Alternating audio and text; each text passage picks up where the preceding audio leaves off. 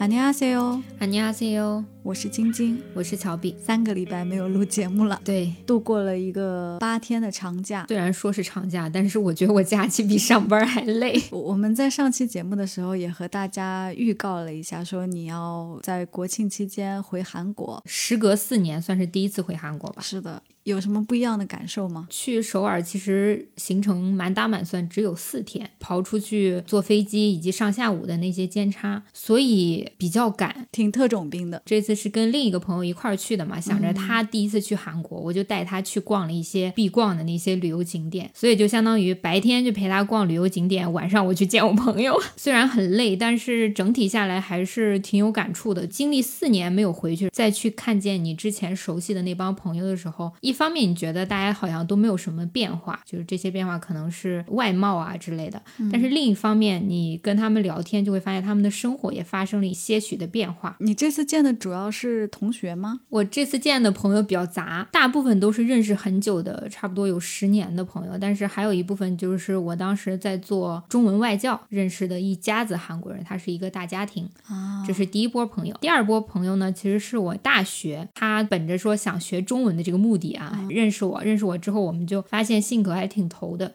就一直联系到现在，是也是一个韩国人。第三波朋友比较神奇的是，我到首尔之后才发现他们也在首尔啊，是中国的朋友，是中国的朋友。但是这个中国的朋友呢，他以前跟我也在韩国留学啊，所以我们就相当于在韩国本地见了一面，那还挺有缘分的呢。对，第四波朋友 就是最后一波，其实相当于现在工作的认识的一些职场上的朋友啊，就是之前你在首尔工作的时候，呃，不是在这边。工作认识的稍微懂点中文的韩国朋友哦，明白了，所以就是四波不同性质，都是一起吃晚饭，嗯，都是晚饭，白天没有时间。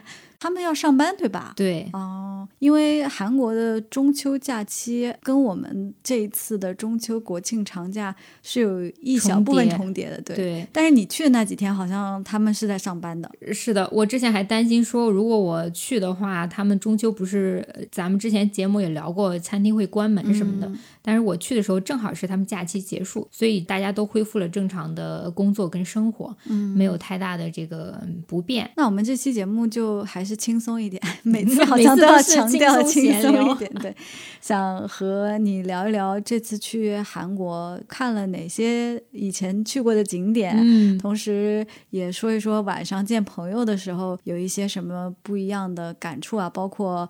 中国、韩国最近也都有一些不同的变化嘛，包括中韩关系也有一些比较微妙的，至少跟四年前可能会有一些不一样的，对。那我们就先聊一些景点吧。你这次带朋友玩了哪些地方啊？因为对于我们一些没去过韩国的听众来说，可能也会想：哎，我第一次要是去首尔的话，嗯，要去哪些地方？首先要看一下你自己是喜欢什么样类型的。就比如说你喜欢去逛一些博物馆啊，或者是有一些历史性意义建筑的话，那我肯定推荐景福宫那一圈的景点。景福宫、昌德宫啊，他们就好几个宫。虽然说面积不是特别大，但是去逛的话，还是跟咱们的故宫有一定的区别。这次是第一天就去景福宫了吗？是的，我第一天就带我那个朋友去光化门。其实光化门它是一个广场，这里应该插入圭贤的那首《光化门》对。对，光化门后面就是景福宫，但是我们去的第一天，景福宫每周二闭馆啊，所以就没有去成，只是在附近逛了一下，相当于第二天去景福宫。那景福宫它附近景点非常多，除了景福宫跟那个博物馆之外，它旁边就是青瓦台。哦，对，我记得我那个时候去韩国的时候，青瓦台并没有开放嘛，那个时候总统还在那边，那时候还在那边办公，所以没有办法游览。我对光化门景福宫的感受就是第一次去的时候，你可能设想。它像你说的，有点像故宫那种感觉嘛？对。但是进去没逛一会儿就 没了。我想说，基本上一个小时内就能搞定。我总说韩国的皇上可以逛的地方好少哦。对，然后其实整体的宫没有什么，就在我看来没有什么特别的。对，而且它的建筑风格也不是那种华丽的，嗯，不是很朴素。对，就是它的屋顶整体都比较低，而且也是那种青色、绿色为主的这样子风格。然后唯一一个我觉得风景还不错的是后宫娘娘居住的地方，嗯它其实也是个小亭子，但是它亭子有一个人造湖，就你可以坐在湖边的那个椅子上。那天的天气特别好，你就吹着那个微风，然后看着那个湖边的场景，听着音乐，你就不想走。我记得那个湖，因为我去是冬天，所以那个湖是结着冰的。啊，但是当时我还是拍照了，因为那个湖也是蛮美的，就有点未名湖，还是那种它不是很大的湖，一个是小湖。但是坐在那边，虽然冬天很冷啊，我感觉那块儿的风景啊还是挺不错的，嗯可以想象春夏的时候应该还不错。对我去的那几天，正好是韩国天气都特别啊秋不错，天对，只有一天下雨，但是很快就停了。所以整体逛景福宫这一圈下来，我那个朋友的感觉是，博物馆要比那个宫好逛，嗯因为毕竟它就是一些宫殿，没有特别解说的话，你其实也 get 不到其中的含义。嗯青瓦台是第一天去的还是呃，跟青瓦台同是第二天跟景福宫一块儿，因为他们都哦是一个区域。你从景福宫的一个偏门出去，旁边就是青瓦台。啊，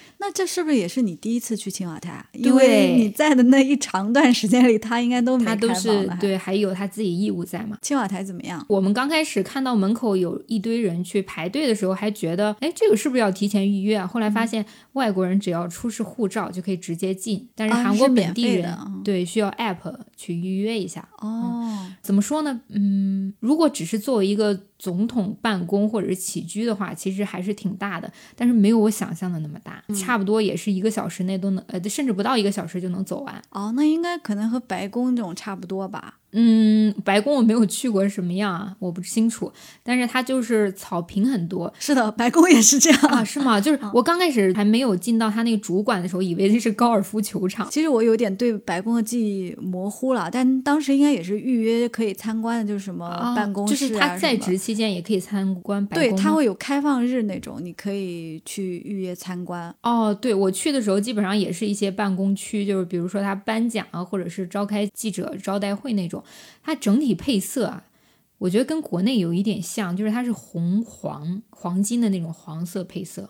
就你进去之后，它那个主管有一个长长的红地毯，就是楼梯上去之后就是不同的功能的那个房间嘛。啊，所以他会在里面介绍历届总统的背景吧？它有两个馆，一个房间是专门介绍历届总统夫人的一些哦肖像，还有一间房间是历届总统的肖像。比较让我惊讶的是，韩国的第一任总统夫人竟然是外国人。哦，是吗？因为我对韩国历史非常欠缺对，其实我对韩国历史也比较欠缺，但是我看到那个肖像的时候，我以为我看走眼了，还看一下简介，确实是外国人，但是具体哪个国家我给忘了，就反正就是一览而过，因为有人在你后面，你就不能停留太长时间。哦，国庆期间人还挺多是吗？没有多到说人挤人，每个场馆都会有差不多十几个人这样子。韩国人跟外国人基本上是一半儿的比例。所以整体青瓦台的参观大概需要多长时间啊？我后来跟韩国朋友见面的时候，才发现我好像漏参观了一处是韩国总统的住宅，我只参观了他工作的地方。那个工作的地方我也就花了二十分钟就出来了。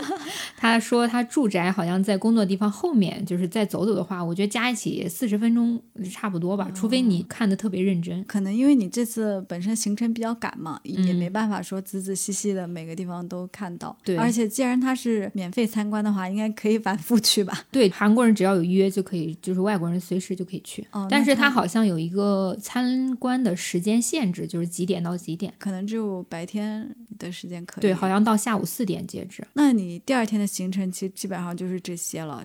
对，因为我第一天算是中午、下午到了，基本上就没有逛什么，就去酒店休息了啊、哦真正的行程是从第二天开始。像你刚刚说的，你朋友可能比较喜欢的是博物馆那些。对，因为他觉得能看到很多类似于中国的一些元素，但是会有一些别样的解读，让他觉得很有意思。毕竟景福宫我去了好多次，嗯，这次是他单独去的那个博物馆，我就在外面等他，就坐在亭子的那个椅子上。你就懒得去了。哦，因为我太累了。他去之后，他说发现了几个电子类的游戏，就是它是一种触屏的一些设备，然后你可以去玩一些韩国传统的游戏。哦，就比如说扔那个扔那个棍儿的那个，对，那个我在《新西游记》里看到的时候，我还专门去研究了那个它的规则。云诺里好像哎，还挺有意思的，就是你扔四个棍子朝上朝下的，那有一点对它有正反面的这个规则，有一点像中国那个算卦还是什么，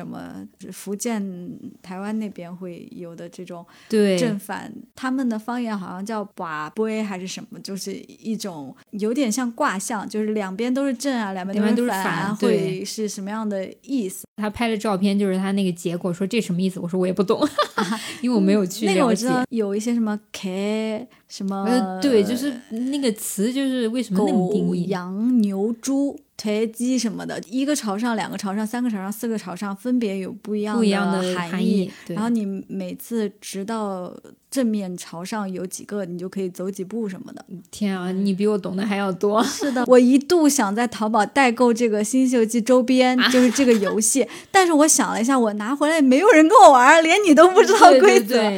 除非我找一群《新西游记》的粉丝一起来玩，对，没准儿咱们的听众朋友也有很清楚规则。我觉得这个时候一定是有人想要举手和我一起玩的。除了这个之外，它旁边还有一个北村，那个北村其实就是韩屋的住宅区。哦，那个我去过，我之前说。我喝到了一个红豆年糕汤，很好喝，就是在那个北村附近，那边有好多街道什么的，也还挺有感觉的。对，街道，然后还有各种小店啊。我好像第一次去韩国就是住在那个地方，在 Airbnb 上找了一个韩屋，嗯，它像四合院一样，就是进去以后，它中间有个小花园，然后侧面都是房间，房间对，然后也是睡在地上，是的，是的，当时给了我们有一人一个被褥啊这种。不过好在是韩国都有那个地暖，所以它整体都还蛮暖和的。冬天其实睡在地上挺舒适，除了硬一点，我觉得没有别的毛病。是的，是的。这次去韩屋那边，明显感觉到那边萧条了很多。嗯，就以前四年前我带朋友去那边玩的时候，人挤人，就是它有一条拍景特别好看的一个街道，从上往下拍的话，是整个都是那种韩屋的屋檐，特别美。以前就是到处都是人，这次去的时候人流量就没有那么大了。而且非亚洲人的外国人很多，可能是因为疫情，还是多少有一点影响吧。再加上中韩 关系有一点紧张，好像去韩国消费的人没有以前那么多了。对我们路过一家理发店，我那朋友说他想体验一下韩式的这个理发技术，我就带他进去了。老板娘就说，现在中国团客基本上没有了，都是一些散客。嗯，老板娘是韩国人，老板娘是韩国人。哦。那北村也在你们第二天的行程里，对啊，所以我们是真的很忙。对，我记得我第二次去韩国的时候，有一个很喜欢的是现代博物馆，好像是三星赞助的一个类似于美国纽约 MoMA 的一种现代艺术博物馆，好像就是在那个北村附近吧，我我印象不太深了，反正那个周围也是。就是文化艺术氛围比较特别好的，是的。除了文化氛围感，然后还有一个就是他们咖啡厅也特别多。他每个咖啡厅设计风格不一样嘛，你就在那条街逛着，你就会觉得你沐浴在那种氛围当中，特别开心啊。因为你好长时间没有在这个咖啡店如此密集的城市，对对，那倒是。下次想念首尔的时候，可以就近去个上海感受一下。我想起第一期我们讲冰美式的时候，还有听。听众朋友跟我们科普说，上海的补充信息对咖啡厅比首尔要高哦，是我肤浅了。那像这种景区的咖啡馆，其实就是面向更多的是游客吗？还是应该本地区也有一些人在那边？我觉得他没有专门像咱们国内一些景点针对游客的一些菜品什么，都是针对所有大众的。比如说啊，你在北京要是游览什么胡同啊什么的，啊，你去南锣鼓巷这种地方，你就会发现，哎，那边很多店可能更针对的是游客的群体。日常来说，大家好像不会去那边说特别消费某一家哦。但是那边比较相反的，就是我我刚说它氛围特别好，它其实不区分游客跟本国人，所以我去的呃去了，其实每天都在去咖啡厅了，一天去好几波，经常会看到韩国人在那边学习。我们在很卷的那期也提到了，韩国人很喜欢在这种咖啡店里学习。但是不得不说，一些小店啊，它的一些商品确实是针对于游客售卖的。嗯，毕竟它可能是在景区嘛，尤其是景福宫那一大片，是的，估计有很多店都是会。比较吸引游客的，对，但是吃的跟喝的基本上没有这种区分。嗯，那我们再说说下一天的行程啊。第一天就是该逛的历史相关的旅游景点都逛完了。第二天你第一天已经很累了哦。我们从早上十点开始起来，一直基本上每天都是晚上十点十一点才回去，所以就是还要带他去逛我逛过的，确实对我来说是一种折磨。嗯，所以第二天我就带他去了传说中的梨大宏大那个。区域，宏大我好像没有去过，但我去了梨大。其实梨大它是比宏大更出名嘛，宏大它算是是一所艺术大学。大家去宏大不是为了去那个大学，而是去那个购物商街，那边吃喝玩乐比较多。但是梨大呢，它是一所比较高学府嘛，算是算是一个必打卡的大学景区。是的，而且梨大里面还挺美的，我就记得那个阶梯不是经常出现在璃的那种，对，尤其是那个梨花墙，嗯，那个白色的，是的，印小花的那个。宏大，我在综艺还有韩剧里面看到有很多那种韩国歌手啊。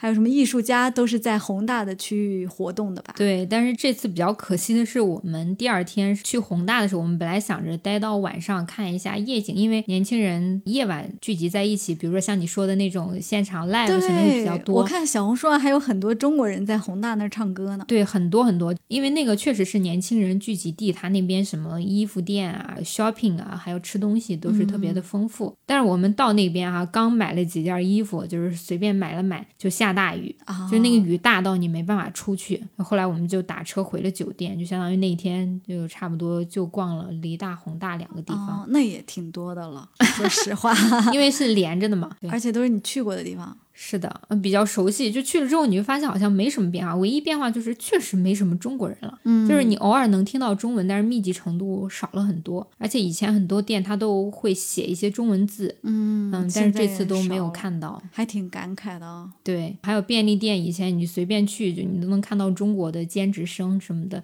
因为偶尔我说韩语说累，我就会让我朋友尝试用英文交流，让他体验一下作为游客的感觉。嗯，会发现。中国兼职的人也少了很多，嗯，那说说最后一天的行程。当然，你想想还能去哪儿？就是他作为第一次来的，我带他去哪儿？哦哦，明洞。呃，明洞其实是在宏大那天晚上，我们去去逛了一下啊。哦哦，南山塔，bingo！看来果然是去过韩国的人啊。是的，因为不是必去嘛。对，尤其是晚上嘛，我们是相当于宏大那天不是下午下雨嘛。嗯。我们想着好可惜啊，晚上总得去个地方，我就说那就带你去看夜景。南山塔的夜景算是不错，然后就带他去了。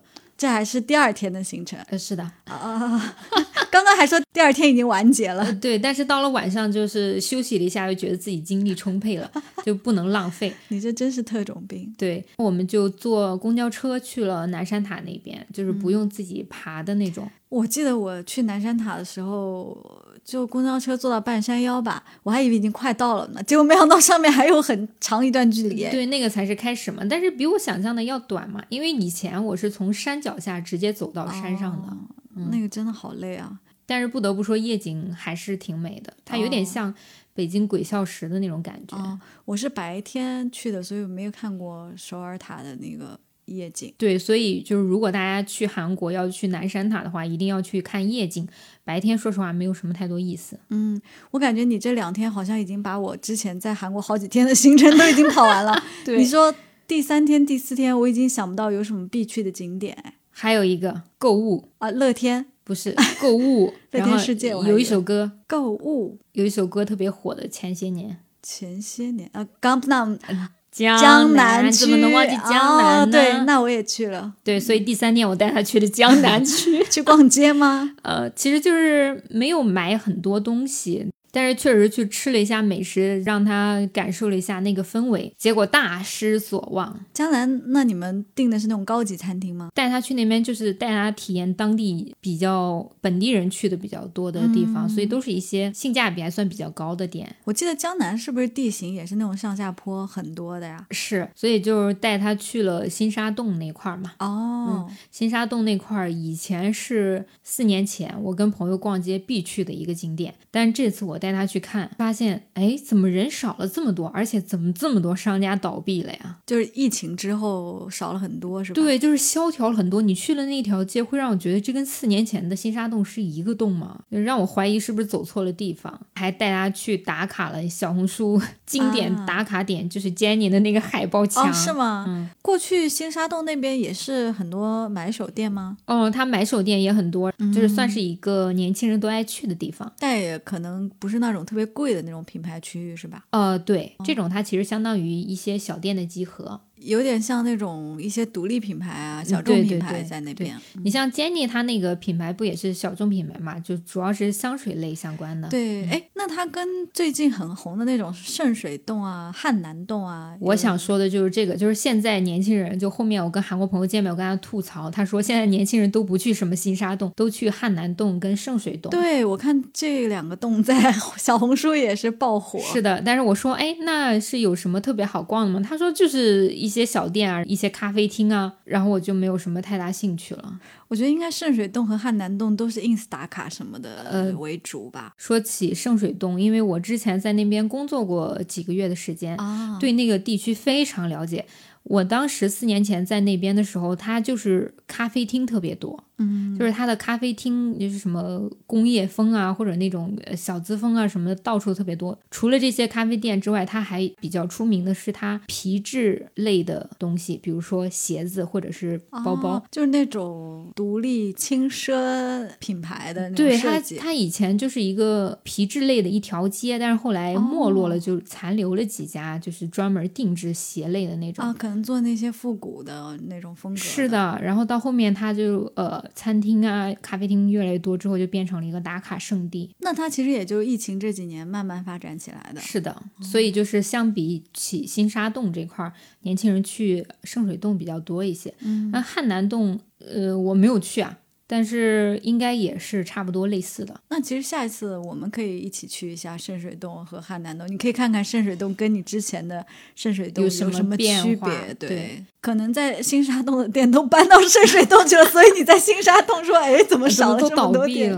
对，也就是第三天是逛街的行程。嗯，对，逛街感受一下。他其实想知道什么是江南 style，但是去之后发现也没有，没有什么 style。现在对，而且我发现一个比较有意思的点，就是以前呃韩国人的穿搭跟现在的稍微有一些区别。当然，这只是我自己个人的一个发现啊，就是个人的见解。变多彩了？不是，就是韩国女生。我在街上，因为我不能确定哪些是韩国人嘛，就是我去衣服店买衣服的时候，我会发现他们现在就是更加倾向于小小的那种。Y2K 风格，其实现在国内的辣妹装是的，辣妹装也是那种。嗯，男生的话比较明显的就是他们的裤子现在是巨肥巨大，又回到了以前的复古的对，就是就是复古。我想到那个 《快乐崇拜》里面有一个歌词是什么？紧裤子紧上衣说出你的身材，然后后面还有那个 Locking Popping，我去，是完全复古回去了。对 Y two K 风格就是紧裤子紧上衣，女装女生这种嘛，男生就是那种宽腿的。松垮的那种裤子，对对对，回到九十年代，对，真的复古潮了。那你去那边逛街这次有什么收获吗？其实说实话，衣服买了几件，但是没有买很多，因为我觉得我好像不适合 Y2K 风格，所以没有买几件。化妆品基本上都是免税店购入，所以主要就是吃了。刚其实说了三天行程嘛，都挺满的。最后一天去了什么地方？最后一天也挺满。我最后一天去了一个非常远的地方，是其实有点偏京畿道那块儿了。啊，就是京畿道郊区是吧？对，有点像郊区。这是我最后一波见的朋友，就是我现在工作认识的那些朋友。最后一天相当于没有去什么景点了。呃，对，主要是见了他们之后，在他们附近稍微逛了一下。去了趟免税店，从四点逛到八点，人家关门，八点半吧，好像是。那也是收获颇丰了。对，所以相当于虽然最后一天没有逛很多景点，但是距离比较远嘛，再加上免税店就是来回跑啊，买这个买那个，消耗了一定精力。是的，而且最后一天你前面那些行程太满了，也会想要稍微休息一下。对，就是完全特种兵啊！所以大家听到乔比的这个行程，应该也能感受到满满的疲惫吧？对，结果回来之后真的是又马不停蹄的开始工作，没有歇一天。今天我们录节目是周四嘛，我已经上班六天了，无法想象，我感觉我好疲惫，我就好像我从来没有休息过一样。是的，但是录节目希望可以让你回想起假期时候愉快，但是听你讲的时候也没有感觉有多愉快，现在感觉更累了，好吗？是的。既然把景点都已经聊完了，其实多少也可以稍微给听众朋友推荐一些嘛。你刚才说到的这些大型的景点，大家如果感兴趣的话，第一次完全就可以去，因为本来也是一些韩国必去的地方。对，如果你不去，又会觉得有点遗憾。是的，而且这些景点确实，我应该就没有去过青瓦台和宏大，其他的应该也都有去过。对，时间允许的话，还是可以去逛一逛的。我觉得第一次去的时候，很多人的行程可能都大同小异吧，但是再往后面，如果像我们听众朋友可能对韩国比较感兴趣嘛，那每次去都可以有不一样的主题啊。我这次就想去吃东西啊，我下一次。想去看一些展览啊，是的，去在周边一点的地方，对，或者是聚集打卡呀，这种其实都挺有意思的。你去的次数越多，可能能发现更多不一样的东西。对，如果第一次去且行程像我一样短的话，其实必逛景点还是需要去一下的。是的，哎，对，刚说到吃的，咱还没有聊吃的呢。这次有没有好好去解解馋？对，其实相当于每天都在吃不同的菜品啊，是吗？就你每一天吃的韩餐的品种都。不一样是，但是去了韩国之后，我发现基本上略过了早餐这个环节，因为本来晚上行程也比较晚嘛。是的，回去也比较晚。其次就是韩国他们整体所有的店面开门都是在十点、十一点左右啊，所以你早上再加上你起不来，就基本上略过了。一天就是两顿，嗯，有的时候加个餐三顿这样子。那你都吃了些什么好吃的？第一顿吃的就是炸酱面。因为我真的超级馋韩国的炸酱面，就是甜甜的那种口感。嗯嗯，在国内其实很难找到非常正宗的，是吧？呃，国内吃了好几家，据说是比较正宗的，就比如说望京那边，但是都感觉差点意思。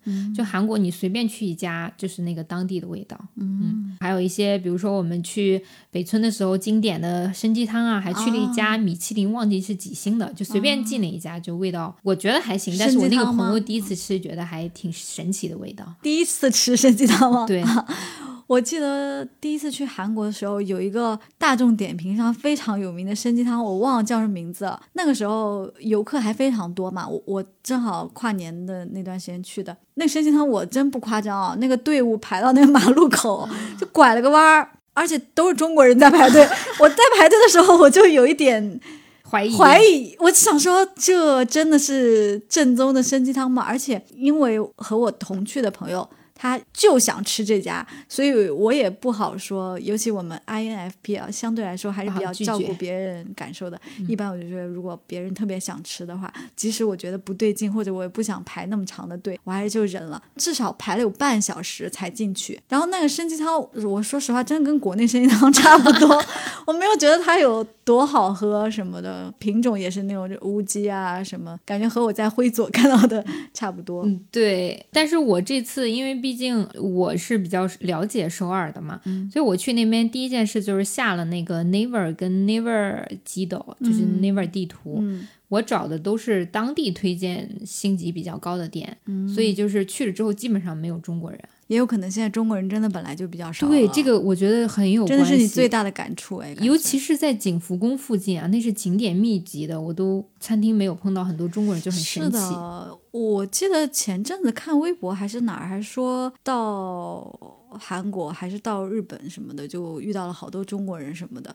但是我听身边的人来讲，好像确实没有那么频繁的、密集的遇到中国人。可能大家去的地方不一样吧。对，可能我去的就比如说本地人去的比较多一些，有可能。嗯，哎，生鸡汤，你朋友第一次吃，他喜欢吗？他觉得奇怪，但是他觉得太淡了。哦，那他没有加那个胡椒吗？我加了，旁边有胡椒跟盐什么，他觉得味道还行吧，但是没有到特别惊艳的。但是他对那个人参酒还 印象挺深的。因为他会在餐前给你上一盅人参酒，那个劲儿，反正我喝起来不太喜欢。像药酒是吧？对，就是药酒，就是黄黄的、黄红之间那种颜色。嗯，除了这个之外，其实每天都在吃不同的。你比如说烤肉肯定吃了啊，然后还有一个蒸鸡，叫安东蒸鸡，在我们这边叫外卖好像就是炖鸡，安东呃安东炖鸡，对，哎，然后还有什么炸鸡。安东炖鸡有点像东北炖菜的那种感觉。呃，对，他就觉得那个酱料好像很像中国酱料的味道。是的，你朋友是东东北人对吧？啊，对，他是东北人，所以我感觉他对那个安东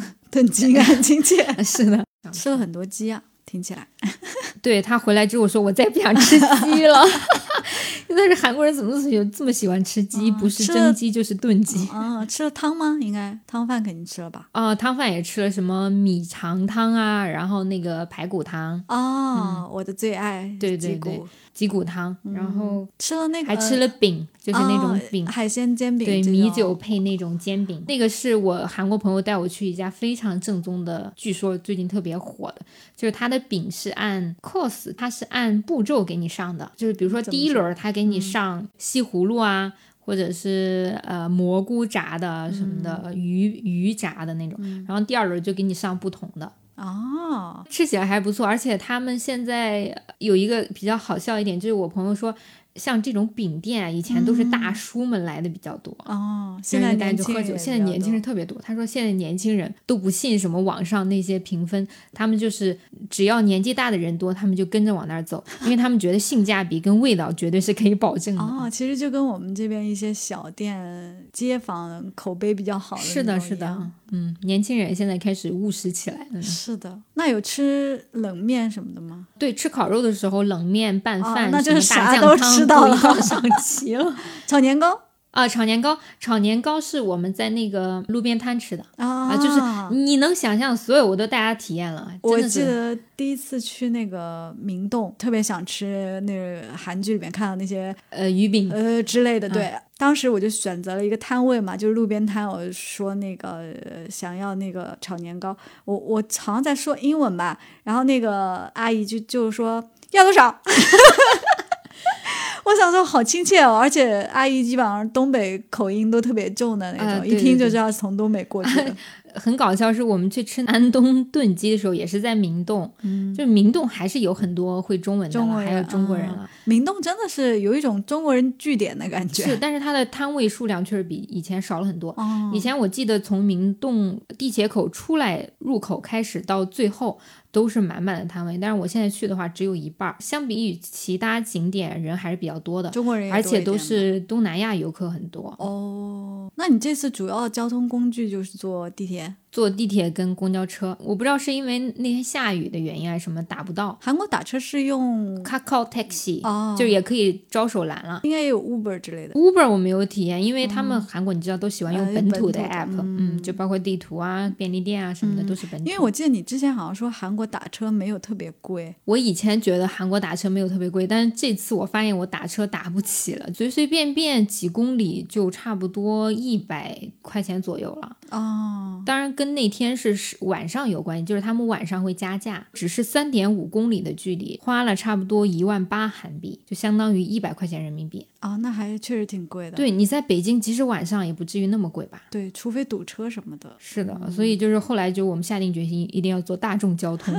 我自己没有这个感觉，但是我那个朋友会说，他更喜欢坐公交车，因为公交车换乘不是不要钱嘛，而且公交车特别密集。公交车换乘不要钱啊？对，哦，就是韩国的换乘特别神奇的，就是比如说你坐了公交车，然后你再换乘地铁，只会收取一定的那个换乘费。啊，我从来没有都是免费在韩国坐过公交车，但是之前确实觉得地铁也挺方便的。地铁就是上下楼比较麻烦嘛，公交车就是你在地上随时都换，到处都有车次。但公交车在韩国会不会晕啊？上上下下的感觉。倒也没有晕，但是我们有几天是正好赶上他们的早晚高峰，真的是被挤到，就是挤到窗户上的那种。嗯，跟我们在澳门的那个公交比，哦，差不多，比那个甚至还要挤。那韩国的公交和地铁的费用跟以前也是一样的吗？说实话，我真不记得四年前的价格，但是这次坐公交车的话，差不多是一千，就六块钱起步价。嗯，然后地铁的话，基础换乘费差不多是呃一千二左右，就是比公交车稍微贵一点。哦，好像也就在差不多7块钱左右哦对我印象里感觉差不多，之前也是是一千左右这样子。对，而且你在规定时间内换乘的话，是可以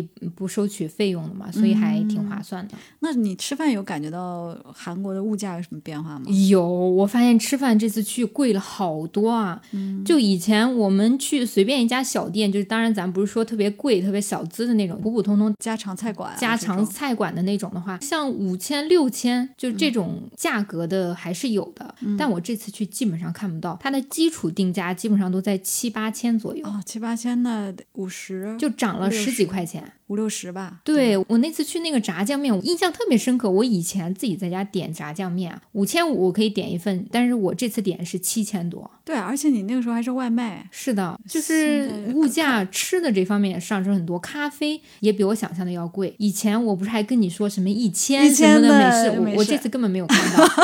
真的，我这次看到最便宜就是三千，但是你去一些连锁的咖啡厅，他们的咖啡售卖基本上常规的都要五千左右，就是三十多块，十三四十，嗯这都是最基础。的对，就是整体都上升了一千到两千韩币，这可能都说少了。那我感觉其实跟国内状况有一点点像哎，因为说实话，我最近不是也感慨这几年外卖都变贵了嘛？嗯我们其实以前上班的时候，感觉要点外卖一顿饭三十左右就差不多了，差不多。现在都四五十，动辄五六十，哎，我今天点了一个帕尼尼，花了我六十多块钱。真的，尤其是轻食这种特别贵，连的瓦嘎斯都涨价了。对，以前瓦嘎斯的沙拉，我感觉也就三四十吧，现现在六十八什么的。对，感觉中韩人民的生活都不是很好过。是的，你你再去一些就比如说稍微有一点品味餐厅就会更贵，基本上都上万了。基础的这种家常饭就是汤饭类的，嗯，确实物价上涨了很多。我去餐厅的时候还发现一个比较有意思的现象，这是我为数不多发现的变化。因为嗯整体对我而言，首尔没有太大变化，就仿佛我昨日还在那边。是的，我看你发朋友圈说一切都没有改变。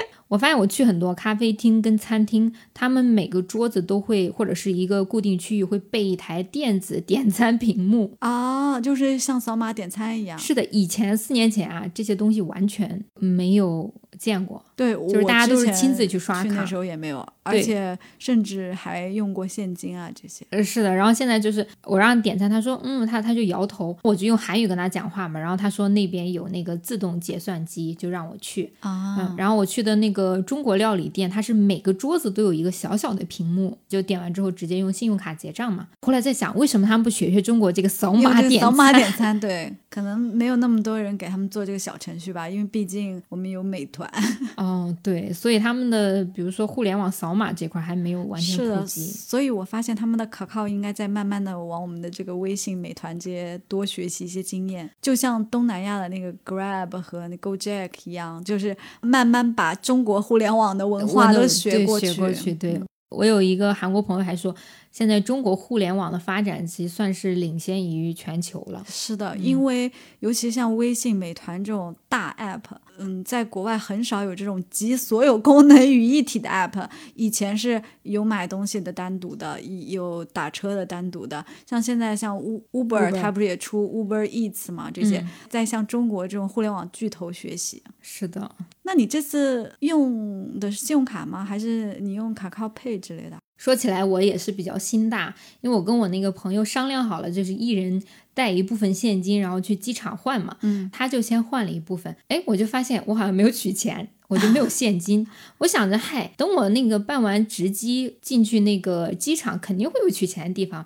结果等我们过了安检之后，那个前台帮大家服务的人说，我们这边没有自动取款机，所以导致我没有办法取钱，也没办法换钱。我还担心去那边不行，结果就是发现只要是信用卡都可以刷。我之前去韩国好像也刷的是信用卡，一般 Visa 这种通用的信用卡都可以。银联可以在韩国用吗？我这次是 Visa 跟银联一体的哦，所以你没办法判断是对，但是我觉得银联应该不问题不大。我不是听说那个 Kakao 跟支付宝合作了吗？好像。呃，我其实有韩国朋友在中国用那个支付宝，Kakao 跟支付宝绑定那个是没有问题的啊。但是其实是其实这个合作可能更多的是方便了韩国人韩国人来中国消费。但是在韩国，中国人一般用的最多的还是信用卡或者支付宝。很多地方宏大或者明洞那种购物的。它是直接支付宝扫码付款的，它没有跟 Kakao 有联系。嗯，但是以后可能可以多接一些中国的支付啊。对，有一个忘记叫什么 app 了，好像就是有这种外国人之间的这种汇率换算什么，就反正类似于支付宝的东西，具体我没有看。那其实这点还好，只要大家有 Visa 的话，在韩国应该都还没什么太大问题吧？除非有那种特别老的小店只接受现金哈，这种路边摊这些。就对，路边摊不接受信用卡，地铁卡充值也不接受那个信用卡。哦，那地铁卡充值要用现金是吗？对，要用纸币。哦，那他们可以用可靠的。东西充值吗？靠，有没有跟交通卡绑定？我不清楚。但是我看见很多韩国人还是在刷卡哦，就那个卡，它有可能是信用卡跟交通卡绑一起的，感觉没有太多什么这种高科技的变化，目前没有看到。就也没有说某一个移动支付突然变得覆盖率特别高，目前还没有。嗯。这个好像在海外都比较难推进，不像咱们微信和支付宝那个二维码到处都是，是几乎已经没有什么地方不支持这个，连路边摊都是二维码那个扫码支付。而且我看他们那些支付的窗口，就是支付的那个刷卡的地方，明显的提示就是三星 Pay 哦，就别的就没有看到，就是还是以前的老样子。对，哦，对他们有可能是没有发现啊，对他们还支持 Apple Pay。就只要你的手机是有这种支付方式的，应该都可以。是的，嗯，那刚好就这个物价和支付的问题，聊一聊这次你见的这几波韩国朋友，他们的生活状态有没有什么变化？因为我们在国内的时候，可能最近这一两年啊，总是看到大家在宣传这个韩国年轻人的这个压力，比如说都不结婚啊，都不要孩子啊。那整体在韩国，你这些朋友他们的氛围是这样子的吗？我其实这次主要见的韩国朋友只有三波嘛。嗯，先说第一波是年纪比较大的一家韩国大叔跟他老婆以及他三个孩子，他们是算是愿意生孩子且孩子比较多的一个家庭了。嗯，毕竟第一他们年纪在里面，他们差不多比我们爸妈也就小一点吧。最近他们的老大是在筹备高考，所以这次我就没有见到他的大女儿，二女儿跟小儿子是去了的。小儿子我当时。刚去韩国认识嘛？那十年前的儿子还是三岁，还坐在婴儿车里。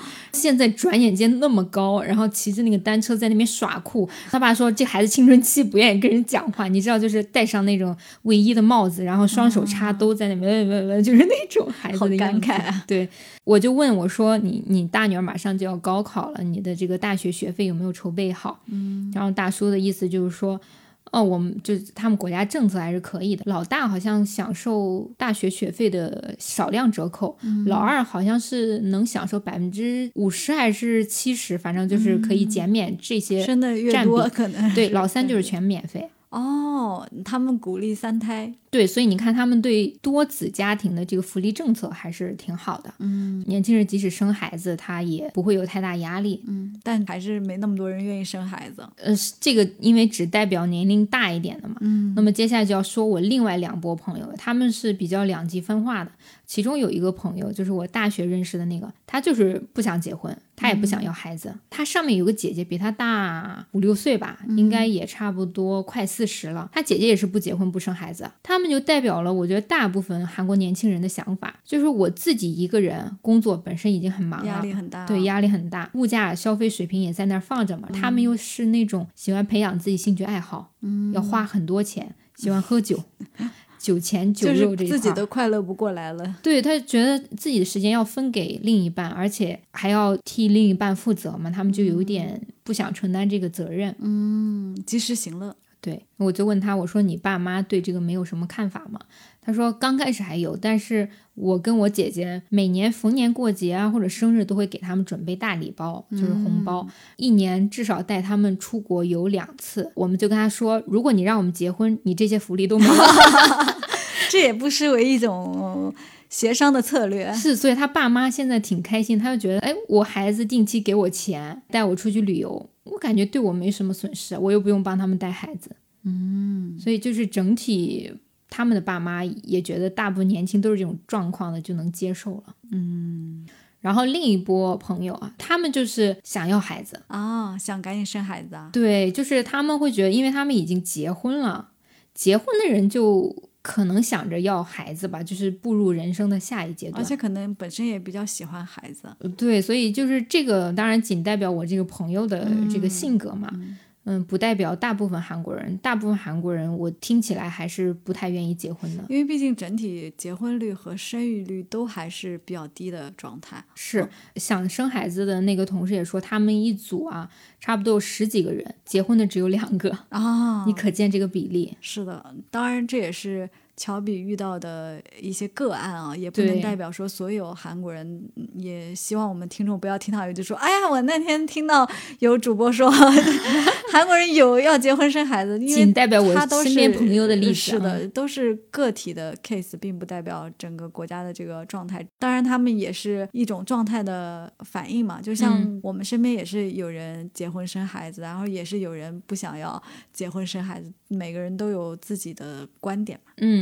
但是我还是不太一样的，就是感觉我韩国朋友他们不太会因为爸妈逼迫就服从了，嗯，而他们更往前一点，就是我拒绝，我就是因为我身边人大家都这样，所以。你也不好说我什么，但是国内还是有爸妈逼着你的话，还是会压力想要去服从。我觉得还有一部分原因是因为，尤其是在国内一些大城市啊，如果你自己的经济能力没有非常强的话，你要依赖父母给你买房什么的话，你怎么能不服从他们呢？其实如果像你刚才说的那个朋友，他能给父母反而提供一些福利和经济援助，这个时候他的底气就会足一些。对，但是他们两波年轻朋友的共同点就是他。们都没有买房子，因为他们觉得年轻人买房子太累，压根儿就不想买了。因为你你不买房，你就不从父母那边索取什么。是的，他们也没有这个想法。是的，说实话，就是谁占据经济主导地位，可能谁的话语权更强一些吧。倒也不是跟父母说有真正话语权的问题啊，就还是说你能独立负担自己的决定的话，父母可能也不会说什么。对对，嗯。那韩国朋友有关心最近中韩的 一些变化吗？呃，比较让我惊奇的一点就是，我碰见这三波朋友啊，三波朋友当中，两波都问了我同样的问题，他们是从来不认识的啊，就说，哎，你们中国最近经济状况是不是特别困难？很多老百姓都就生活都有点困难了。我说啊，那是因为什么事例？他们就说恒大那个事件哦，那个好像在两边都算是大事件。对，但是他们尤其对这个事例报道的特别多，搞得好像中国已经大家快吃不起饭了那种。很多时候媒体报道也的确是和两国关系状态是有关系的。你在蜜月期在关系好的时候，肯定说啊，他们都好呀，那个也好。当关系稍微紧张起来，可能彼此都会有一些夸大的。对对对对，然后我就反问了，我说：“那前段时间在我们国内人心惶惶的那个无差别杀人事件，你们怎么想？”他说：“啊，其实也还好吧，我们该怎么样就怎么样。”就是说有那个事件发生，确实他们头几天会有一些紧张紧张啊，但是后面就是没有事情发生一样。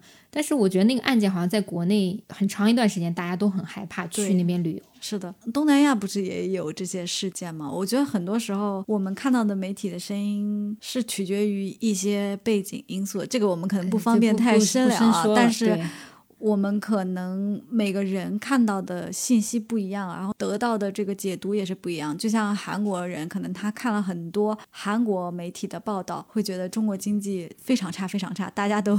吃不了饭了。还聊了一些，比如说现在前几天那个李在明绝食的事件嘛，他们怎么看啊？他们没有特别明确对自己党派的这个支持，好像因为他们投票选举都是保密的嘛。嗯嗯。就是当我说李在明的时候，我旁边那个中国朋友打我说：“你不要在公众场合聊政治话题。”然后那个韩国朋友说：“随便聊啊，说你这个说谁都行。”等我第二天出去玩的时候，就发现到处游行示威，在 在说李在明跟文在寅相关的，就让他们就是啊拘捕他们什么，就那种。哦，韩国这个游行文化确实也是经常都能碰到。嗯，对我反正去四天两天都碰见不同的，反正也是就是想搞这个搞那个，就类似于 在游行这块还蛮自由的。对。当然还是要强调一下，确实是我们身边的这些人的对个例的观点。对，我们在国内的的确确这两年也看到了很多韩国的负面相关的新闻，搞得两国关系就变得恶劣了一些嘛。对，两国关系恶劣就导致比较明显一点，就是签证办起来比较难了。你像我们去韩国签证其实还好，但是韩国人来中国，就我那个韩国朋友而言，非常的复杂，还要录入指纹，审核时间也变长。啊，对，前两天不是釜山电影节嘛，嗯，漫长季节那个导演辛爽啊获得了这个最佳导演奖，对，在这里恭喜恭喜恭喜，因为这个剧确实也挺好看，很自豪哎，嗯，而且本身中韩在这个文化产业方面其实就应该多多交流嘛，而且大家都是东亚背景，其实很多叙事主题啊什么的都很类似。对我看到那个辛爽获奖的感言，下面应该第一条评论就有人说不要妖魔化彼此，就是希望中韩。关系可以更加呃融洽一些，对对啊，其实嗯，韩国人也跟我们中国人一样，呃多样性，其实每个人都有不同观点什么的。就看到底下有个评论说：“哦，是吗？那为什么遇到的每个韩国人都那么讨厌？” 我觉得他这位朋友可能有一点偏激了。是我我觉得现在互联网上很多就极端的声音，我觉得要么就是都好，要么都不好。其实少了很多讨论，有很多东西其实是有很深的讨论空间的。就比如说疯马秀这些。我们没有去讨论的问题哈，但是其实我觉得，不论你的观点是什么，应该做的是把你的观点说出来，去讨论，对，而不是说这东西就不对，一味的反。驳，或者是要明确是非，对，没有绝对的是非对错，其实大家有讨论的空间才是比较健康的。对，我不希望就是踩着别人的观点来力证自己观点是对的，因为本身这个事情就没有一个结论嘛，就是没有一个特别的，就像你说是非定论，那讨论归。讨论你就不要说是强调自己是对，别人是错的。是的，说到这儿，我我想，因为中韩关系不是现在略微有点尴尬嘛，但是反倒是日韩关系，呃，别提了。你知道日韩关系，他们现在也算是甜蜜期嘛。我从出机场就能看出来。坐那个机场专线的时候，到处海报都是去日本游，宣扬去日本多么便宜，多么的好。现在好像很多日本人也喜欢去韩国玩哦，确实看到蛮多日本人的。我那个朋友还说，他们去日本的酒店住宿都会比韩国本地甚至要便宜啊，所以很多人都去。哦，说到这儿，我上个月有个朋友去。韩国玩了，总是有人跟他在讲日语，因为他本身的风格还比较偏日系，他其实是会说日语的，但是他就在微信上问我，他说韩语的等一下怎么说？然后我说查看马妞，然后他说为什么他们都在跟我说交多马德？然后我说，那他应该是把你当成日本人了。哦，那他可能真的风格很像啊，对他风格还蛮日系的，但是也可见，可能韩国人最近接待的日本游客会非常多，否则他也不可能。一个是他们会用日语接待，然后另一个也会觉得大概率游客会日本人会更多一些。像以前可能看到亚洲面孔，他们会默认是中国人啊，这样对。你像我以前带四年前带中国朋友去，他根本就不用分辨，他就觉得你是中国人，就一看就是中国游客，就说中文了。对，但是这次我去的时候发现的很多中国人，就包括我自己，从肉眼上都无法区分了。嗯，就是我也不确定他是韩国人还是中国人。不过这可能也是另一个问题，就是东亚三国它的这个穿衣风格啊，我感觉中韩越来越接近了，尤其是女性穿着，对，就没有特别大的差别。可能是我们两国之间的这个影响也时尚影响是的，比较趋势相的比较，对对对对对，反倒是日本人就比较明显一些。对。还挺有意思的。对，反正这次去的虽然说特种兵旅游行程比较紧，但是。嗯，每一天就是第一个像打卡完成任务一样比较充实，还有一个就是你会就是感谢每一天，因为太久没出去了，对吧？对，就是真是不一样，就是跟在国内的这种感觉。我明白那种感觉，就是突然又可以享受以前的那些生活了是，而且首尔我去的那几天游客不是很多嘛，呃，本地人大家也都上班什么的，就体验特别好。嗯，现在回想起来，你觉得最开心的时刻？是什么？还是见到朋友吧。就是每见一个朋友，你就会特别激动。虽然说外貌确实没有什么太大的变化，但是你跟他们聊近期的日常啊什么的，你就像我那个在大学认识的朋友，他现在就升级为科长了。哦，夸张你哦，夸张你，我就觉得哇塞，他长大了那么多。对，就明明大家是同龄人。嗯，然后你再看见，比如说以前三岁的小朋友，现在长那么大，你就会觉得啊，原来岁月也是这么流逝的。对，那这次行程有没有什么比较遗憾的事情呢？遗憾事情就是太赶了，没有好好去享受旅游这种感觉。等我们一起，我觉得下次去我们比如说去看展览啊，或者去像圣水洞啊那些，对，可能会更我还蛮想关注一些展览或者是一些有意思的 fan meeting。对，因为你去过首尔嘛，那其实就不需要去景点了。对，就这次就是你不带他去吧，又觉得可惜。嗯，是的，是的，毕竟有些地方没去过，还是去打打卡也还 OK 啦。而且对韩国的文化也是一种了解。对，本身我自己如果去的话，我的行程就是晚上见朋友，白天去咖啡厅坐坐，就一直惬意的。结果没想到变成特种兵。好了，那我们这期也聊挺多的了，呃，也感觉到你对韩国的这个热情又回来了，就感觉长时间不去，可能也没觉得有多想，但是去的时候那种熟悉感觉，回来的时候又不一样了。是，就是他好像一个老朋友的感觉，就不是说是。哎呀，真好玩！我要去那种，就是你又想到了你以前在那边的生活时光，你就跟北京会形成一个对比，你就想着两边都跑跑走走。是的，我要去的话，下次可以去电视台打卡。啊，MBC 是吗？去那个罗 PD 那办公室，X is coming，他们好像最近不是又在做新东西了吗？而且我看这次釜山电影节 TV in 还得了一个奖，什么技术奖？虽然不太了解什么技术奖是什么革新，可能有一些门道吧，还挺有意思的。对，我们可以去打卡一些剧中的。我要去打卡春夜。我甚至没有看过那个电视剧，你赶紧给我去看。我们到时候看了又看的系列就是必聊，必聊春夜。那我又要一口气看完了。春夜不能一口气看完，春夜你要慢慢的去品味。那现在就要安排起来。是的，因为。最近说实话也没有什么好的韩剧，真的是。今年这都已经十月了，除了《黑暗荣耀》，我真的想不到另一个爆款了。说实话，我在那边就是看当地电视台的时候，我都没有看到几个我觉得很吸引我的韩剧。真的，现在韩剧感觉还没有韩综火热。我最近看 Netflix 又上了一个韩综，叫《魔鬼的计划》什么的，好像很火的样，但我也没开始看。应该是那种有点像密室还是什么逃脱任务啊。还是这种的，反正斗智斗勇的这种，但是因为里面的人我都不是特别熟悉，所以就没有。这个我可以看一下，嗯，你应该会有点喜欢吧？对我喜欢这种悬疑或者破案或者有点刺激的喜欢。对，他应该是有那种，比如说呃投票啊，还有什么解密啊，然后这个是谁啊？就反正有一点恐怖悬疑色彩感觉。嗯，因为魔鬼的计划嘛。我看那个封面图，确实听我啰里吧嗦讲这么多，也不知道听众朋友有没有获取到有用的事情。是的，如果大家有什么旅行的问题要问我们的话，可以在评论区留言。如果觉得你的问题有价值的话，没有啦，就是如果可以帮到大家的话，我们还是很愿意去回复的。对，因为这次毕竟时间比较短，去的也都是些旅旅游景点。